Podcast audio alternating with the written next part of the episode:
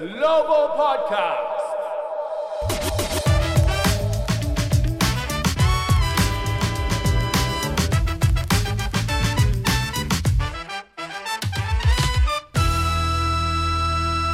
Hello everyone! ウィザーズグローバルポッドキャストへようこそザック・イクマです ウィザーズは昨日バックトゥーバックの2日目にもかかわらずシクサーズをアップセットして連敗をストップすることができました。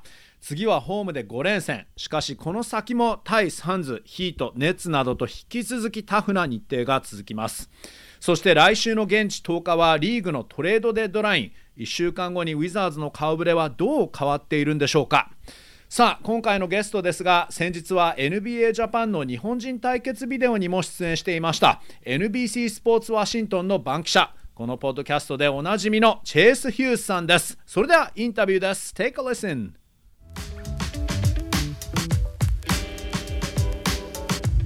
Hello, Chase. Uh, thanks for being on the podcast again. Hello, Zach. Thanks for having me. Sure, sure. Um, you know, it's always great to have you on. Uh, it's your ninth appearance. Actually, the last time you were on was uh, during training camp, so it's been a while, but it is your ninth appearance. So once again, uh, I believe you've taken sole possession of first place in terms of most appearances. Well, I carry that distinction with honor, and I hope to set a record that no one can get to. Uh, but we'll see, man. The trade deadline's coming up. You never know when you're going to get dealt to uh, another Wow. team or another website, right? Okay, well, if you're going to look at it that way, um, I know you know Fred Katz was always in the running, but you know since he went to a diffdifferent team, Yeah, so, he got you know- traded to New York, so exactly. Let's just say that your usage rate is very high right now. okay. チェイスさんはトレーニングキャンプ以来の出演なので4ヶ月ぶりなんですが今回が9回目の出演で出演数単独トップに立ちましたねと伝えると、えーチェイスさんはすごく光栄だとこの記録を伸ばして誰も届かない回数に到達したいと言っていますね、えしかしトレードデッドラインも近づいてきて、え僕も他のウェブサイトにトレードされないようにしないとねと言っています。えー確かに、えこれまで出演回数が多かったザ・アスレティックのフレッド・キャッツさんも、えいなくなっちゃいましたからねと僕が、えその後チェイスさんに言ったんですけどそう彼はニューヨークに放出されちゃったからねと、えチェイスさん言っています、えーまあ、チェイスさんはもうこのポッドキャストの主軸ですからね。First of all, I do want to ask a non-related, a non-Wizards related question. Well, it's sort of related, but uh, Tom Brady, um, you know, of the Tampa Bay Buccaneers and formerly of the New England Patriots, uh, after an illustrious career, uh, he retired. Uh, and you know that was like the news all last week. And then you had this interesting uh, meme. Uh, I guess it was him in a Wizards uniform, right? Tell me about that tweet. And that's like really heavily engaged. Yeah, it's probably my biggest tweet ever. It's got like Okay. over 90,000 likes at this point, And I just Uh-huh. had good timing. I was one of the first people, I guess, to make that reference. And Right. what I was saying is that just like Michael Jordan, who was the greatest basketball player of all time, Tom Yeah. Brady is the GOAT in football. Michael Mhm. Jordan played for the Wizards. Well, my joke was that Tom Brady is now going to play for the Wizards in three years, which is how Right. long Michael Jordan was off after retiring. So I photoshopped him into the Wizards' old uniforms, which were blue and gold. Yep. And I put him on Darius Sangila's body, a former Wizards player. Okay. And uh, to my pleasant surprise, a lot of people got the reference. So that was right. probably my biggest tweet ever. I was pretty proud of it. まずウィザーズには直接関係ない話ではあるんですが、えチェイさんの先日のあるツイートが、なんと9万1000のいいねと6000以上のリツイートをゲットしたんですよね。すごいですよね。えー先日、引退を発表した NFL、アメリカンフットボール史上最高のクォーターバックと言われているトム・ブレイディに関するツイートだったんですけど、えーチェイスさんは冗談でトム・ブレイディが2000年代のウィザーズのユニフォームを着たイメージに3年後のトム・ブレイディと題してツイッターに載せたらそれが大ヒットしたんですよね。でもちろん、えーそのジョークは史上最高のバスケ選手としてを言われているマイケル・ジョーダンが1998年に引退した後の3年後の2001年に、えーウィザーズの選手として復帰したことをいじっているんですけど、えーチェイスさん曰くそのジョークがツイッター民に伝わって嬉しいと引退が報道された時にすぐツイートしたのが鍵だったと、えこのツイートを誇りに思っていると言っていますね。えちなみにチェイスさんはトム・ブレイディの顔をダリウス・サンガイラ選手の写真にフォトショップしたということで、え、だから背番号9なんですけど、いやー、マニアックですね。10万いいね、待ったなしですね。Okay, well, let's talk Wizards. Um, you know, kind of in a slide recently, but a big upset win over the Sixers. Uh, you know, without Bradley Beal, without Thomas Bryant, uh, snapping their six-game losing streak. The team is now 11th, so uh, 0.5, uh, half a game out of the last uh, playing spot. Um, it won't be easy, but what do you think is needed for a turnaround? If you know this team's really trying to get back into contention, what do you think is needed?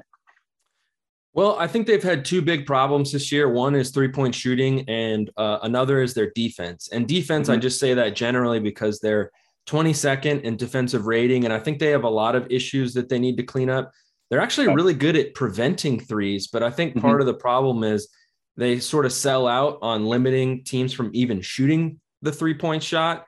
Right. And they get by the defenders off the dribble and get downhill and score in the lane or score around the rim. So right. I think those are the two things that the Wizards will probably keep in mind as they approach the trade deadline. How right. can they improve their shooting and how can they improve their defense? I think the shooting could get better over time just because they've got a lot of guys on their roster who've shot better over the course of their careers. And yeah. you had Thomas Bryant come back recently. He's a really good three point shooter. And Rui Hachimura's come back recently. And I think it's becoming pretty clear that he's an improved three point shooter. Mm-hmm. Defense is an issue because the same guys that are going to have to fix it have been there all along. So I think that's the thing that they're going to have to address at the trade deadline.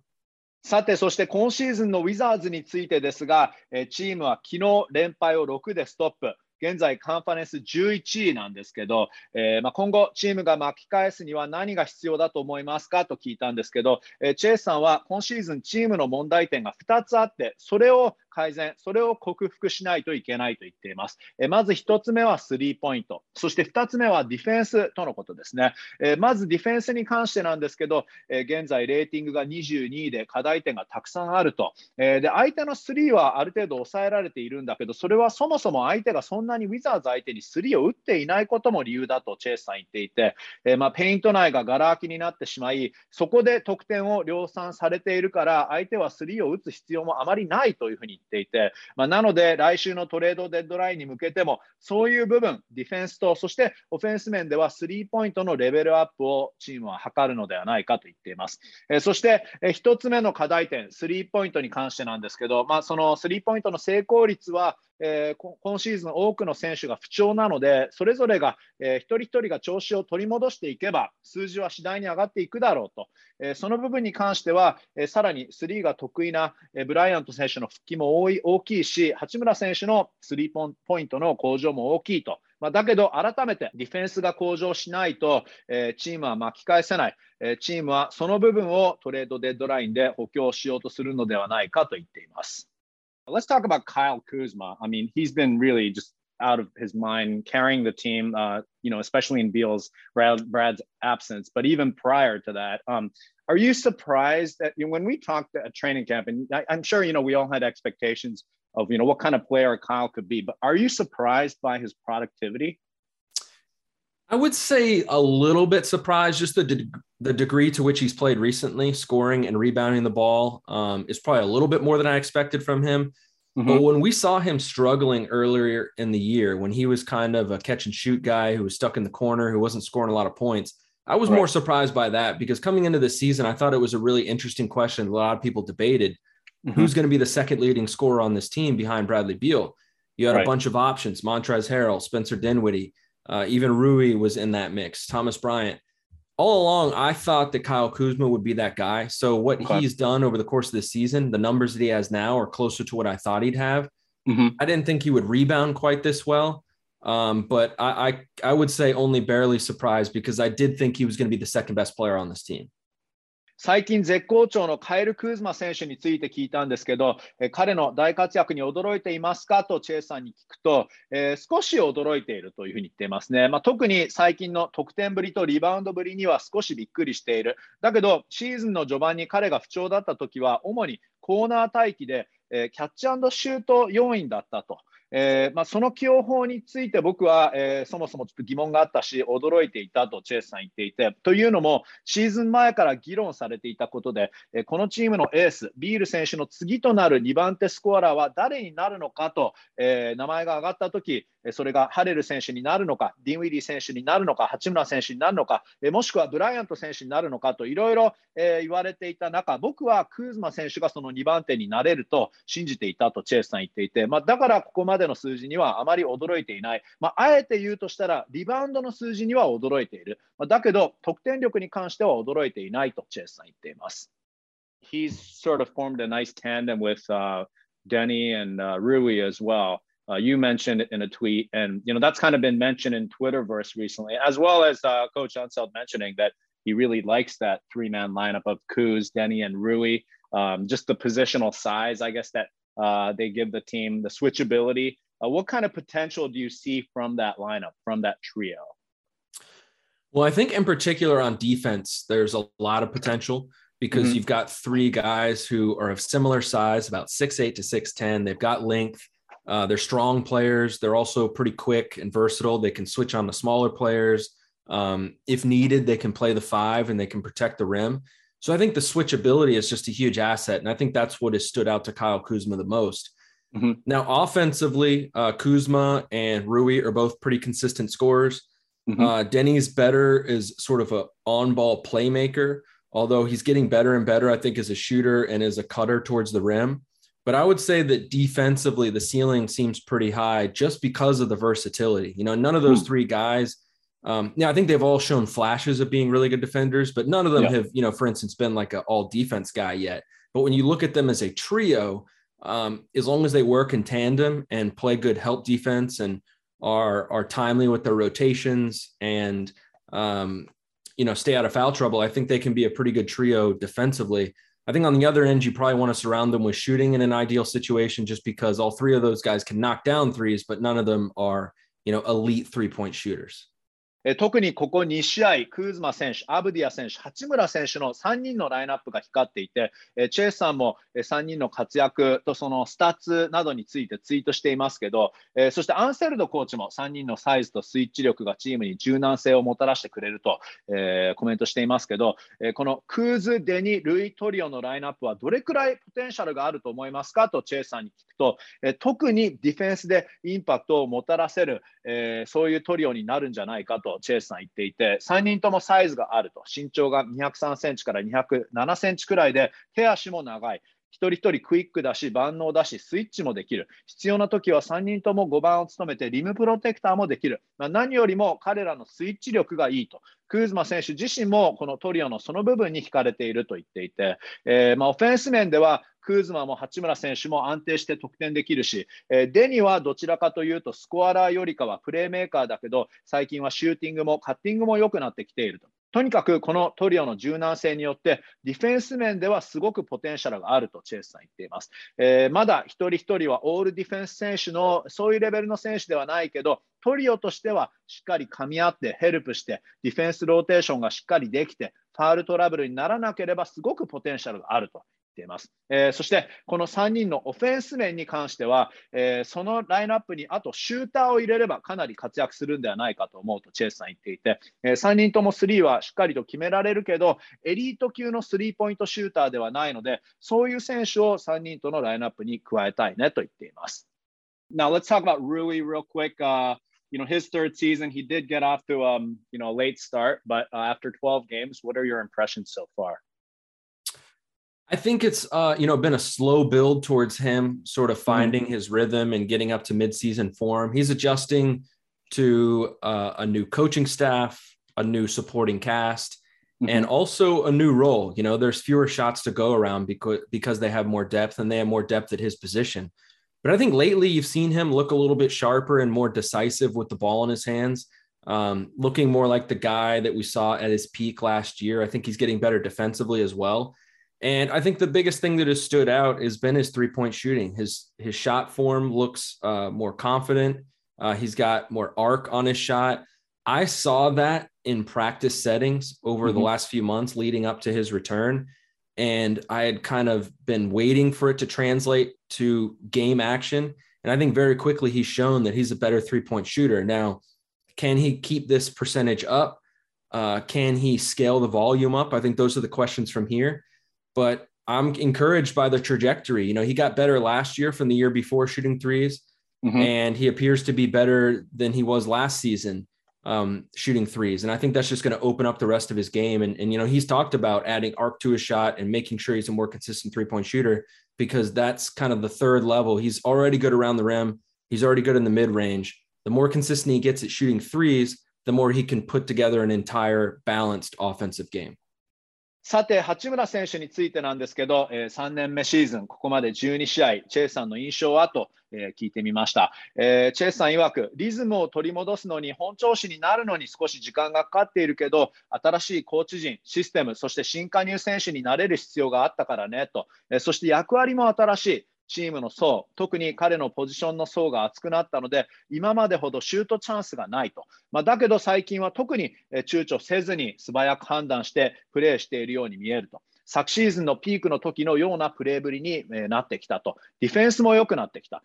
そして特に目立っているのが彼のスリーポイントだと。フォームももっと自信にあふれているし、もっとアークがついて弾道が良くなったと。それは彼が実戦復帰する前の調整の段階、練習中の時から僕は見てきたけど、チェイさんですね。それが試合で結果として出てきたと。明らかにその部分が向上した。で、あとはこのスリーの成功率が保てるかが鍵だとえ。現在ね、堂々たる八村選手のスリー、もちろんまだサンプルは小さいですけど、36%ですけど、まあ、チェイスさん曰く、死闘数が増えても同じくらいの成功率を保てるか。これが注目ポイントだと言っています。で、えー、昨年も1年目より成功率が上がったし、毎シーズン数字が良くなってきているので、その傾向もいいし、まあ、とにかくスリーがどんどん入るようになれば、オフェンスの他の部分にも相乗効果がある。えー、八村選手本人がシュートにもっとアークをつけることを意識して取り組んでいて、それが今できていると。えー、なので、えー、スリーも安定すればオフェンス面がより完成される。八村選手はすでにリング下は得意だし、ミッドレンジもいいし、あとはスリーポイントだとチェイスさん言っています。What will it take for him to get more playing time? You know, right now, obviously with uh, when TB and Brad are out, the rotation is a little different. But when they're back, it's going to be kind of a very uh, another long rotation that we're dealing with. So, what do you think Rui is going to have to do to stand out more to get more playing time? I think defense might be the path towards him uh, getting more playing time because of his versatility there and because of the way he's uh, played alongside Denny Abdia and Kyle Kuzma. You know, if he can form a good defensive combination that Wes Unseld Jr. trusts, mm-hmm. then he's going to keep going back to it. But I say defensively because I think that's probably why Contavious Caldwell Pope has remained in the starting lineup and why he's had sort of a stronghold on that three spot. Um, mm-hmm. You know, Kuzma's not getting removed from the starting lineup anytime soon. So unless they right. go smaller and move Kuzma over to the five, I think the way that Rui mm-hmm. can earn more minutes and maybe get into the starting lineup is is potentially at the three. And I think to do that, he's got to prove uh, that he can defend at a high level uh, because I think that's why Wes Unseld Jr. trusts KCP at the moment. Um, okay. But you know, we know Rui can score, so if yeah. he continues to score and maybe um, knock down more threes, that could also earn him more playing time. But um, I think his role is safe. Um, mm-hmm. Just like you said, he could probably end up earning more minutes as the season goes on. さあ、そして八村選手が今後、出場時間を増やすのには、伸ばすのには何が必要だと思いますか？と、チェイさんに聞いたんですが、ディフェンスが鍵かもしれないと言っていますね。彼の万能性、そして先ほど話があったカイル、デニとの3人のラインナップが今後も光って、アンセルドコーチの信頼をもっと得られれば、そのラインナップがもっと起用されるだろうと。えー、そもそも KCP 選手がスタメンを務めてきて、引き続きスタメン3番を務めている理由はディフェンスだと。ディフェンス面でアンセルドコーチに信頼されていると。え、で、当然、絶好調のクーズマ選手は今、スタメンから外せない。で、例えば、スモールラインナップでクーズマ選手が5番を務めて、それで八村選手が4番にならない限り、えー、まあ、八村選手がスタメン入りするもう一つの方法として、八村選手が、えー、KCP 選手を弾き出して3番スタメンになる手段だけど、それには八村選手がハイレベルのディフェンスを常にできるということを、えー、コーチ陣、スタッフに証明しないといけないと言っていますね。で、あと、八村選手が3をもっと決められれば、えそれで出場時間を増やす可能性もあるとチェイスさん言っています。まあでも、スタメンの話を一旦置いておいて、八村選手のローテーション内の枠は全く心配ないと思うし、えー、出場時間は今後増えていくと思うと、チェイスさん言っています。one last thing, or kind of a one last topic to touch upon. Uh, you wrote an article last week about the trade deadline deals that the Wizards could consider. Um, I think you had five or six. So um, maybe if you could bring up, and maybe you've kind of updated your, you know, possibilities over the last week. Um, but maybe if you can give us one sort of most likely scenario and then another one that might be like the biggest or you know may, may not happen but kind of like the biggest or blockbuster deal that the wizards could potentially pull off uh, let's start with the most likely one i think the most likely deal they make is more of a medium sized trade not mm-hmm. a major trade i definitely think they're going to do more than they've done the last two years which were sort of small size trades even though okay. they got daniel gafford last year um, at the time, that didn't seem like a very substantial move. It ended up becoming one. Mm-hmm. So I mm-hmm. think the most likely trade they make is something like um, I put this in my article: Montrez Harrell and Aaron Holiday to the okay. Portland Trailblazers for Robert Covington. Okay. I think Montrez Harrell has some value um, mm-hmm. because he's a good player. I think he's also has some value because he's an expiring contract. And mm-hmm. a guy like Robert Covington is probably on a similar status and, and stature of Montrezl Harrell. He hasn't had the greatest year, but he's been playing better lately. But basically, you would trade Montrezl Harrell for someone who's similar but does a different thing. And what Robert Covington would bring is defense at the forward spot and also three point shooting, which are the two biggest needs for the Wizards. So okay. it would be tough to see Montrezl Harrell go, but I think you'd be trading from a position of depth because you have centers uh, that you could turn to, Gafford and Bryant, while bringing in something that you need. Now, okay. if they end up going bigger, I think it's going to be for a player like Jeremy Grant or Demontis Sabonis. I think mm-hmm. Sabonis mm-hmm. would be the one to go for just because he's mm-hmm. 25 and a two two-time All-Star already. He's also a former Gonzaga player, which we know the Wizards like. Yeah. I think a deal like that would probably require, say, Denny Avdia, Thomas Bryant, um, and a future first round pick. Right now, the only one they can trade is in 2028. But that would be the kind of blockbuster deal where it's like, okay, we got Bradley Beal. Let's get another all star who complements mm-hmm. his style and the position he plays, and then go from there.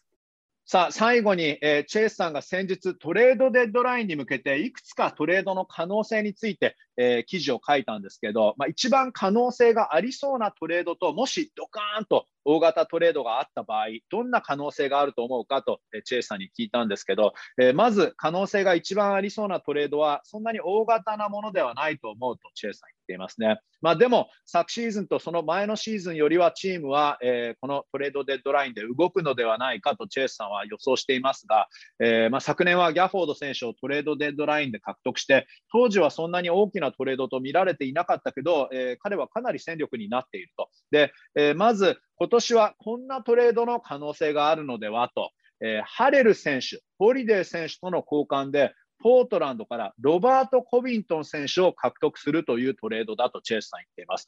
えー、ハレル選手はいい選手だし、シーズン終わりには契約が切れるので、その分トレード市場で重宝されている。そしてレベル的にもコビントン選手と同じくらいの選手だと思うし、えー、今シーズンコビントン選手は本来の調子ではないけど、最近のプレーは良くなってきている。で、このトレードのキーポイントは、コビントン選手はハレル選手のようなインパクトをもたらせるけど、ポジションが違うことがやっぱり、大きいと、えー、コビントンはフォワードのポジションのディフェンス力を強化してくれるし、スリーポイントも打てる。で、さっき言っていたみたいに、ウィザーズの現在の課題点、両方が彼の獲得によって克服できると。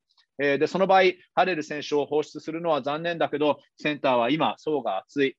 センターのポジションはこの先、ギャフォード選手とブライアント選手の2人に任せられると言っています。で、えー、さ、もしウィザーズが大型トレードをやった場合、えー、ジェラミー・グラントやドマンタス・サボニス級の選手をターゲットするのではないかとチェイスさん言っていて、まあ、でそんな中、サボニス選手の獲得の方が可能性が大きいような気がすると、えー、チェイスさん言っていますね、えー、サボニスはまだ25歳だし、オールスターにも2度すでに選出されている、そしてゴンザガ大出身なので、え、ゴンザガ大好きのウィザーズにはうってつけだと言っていて、でその場合、アブディア選手、ブライアント選手と一巡目指名権、早くても今、2028年の指名権になるけど、そんなパッケージでサボニス選手を獲得できるのではないかと、チェイさん言っています。それが大型トレードだった場合の例だと言っていますけど、まあ、チームはそれでサボニス選手みたいな若いオールスター選手をビール選手と組ませて、今後のチームのレベルアップを図っていくのではないかとチェイスさん言っていますね。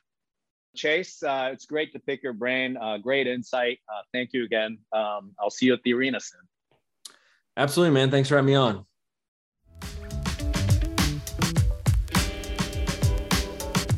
はい、チェイスさん、ありがとうございました。 果たして来週のトレードデッドラインはどうなるんでしょうか、えー、そして八村選手のプレーイングタイムに関しても聞きましたけどディフェンスと3これはチームの課題と全く同じなんですけどその2つの部門の内容によって八村選手の出場時間もこの先増えていくのではないかということでした、えー、そして流行っているチェイスさんのツイッターなんですけど、えー、これまで動画で一番流行ったツイートは何だったんですかと聞くと、え、2019年にデューク大学対ノースカロライナ大学学の試合でザイオン・ウィリアムソン選手のスニーカーがぶっ壊れたプレー。皆さん覚えてますか？覚えてますよね、えあの時バラク・オバマ元大統領も現地で観戦していてザイオン選手の靴が壊れた瞬間オバマさんが立ち上がって「His shoe broke!」えー、僕の今のオバマさんのモノマネなんですけど靴が壊れたと、えー、言ったそうなんです。で、えー、オバマさんがそう言っている瞬間の動画をアップにして載せたらなんと500万再生をチェイさんゲットしたというんです。すごいですね。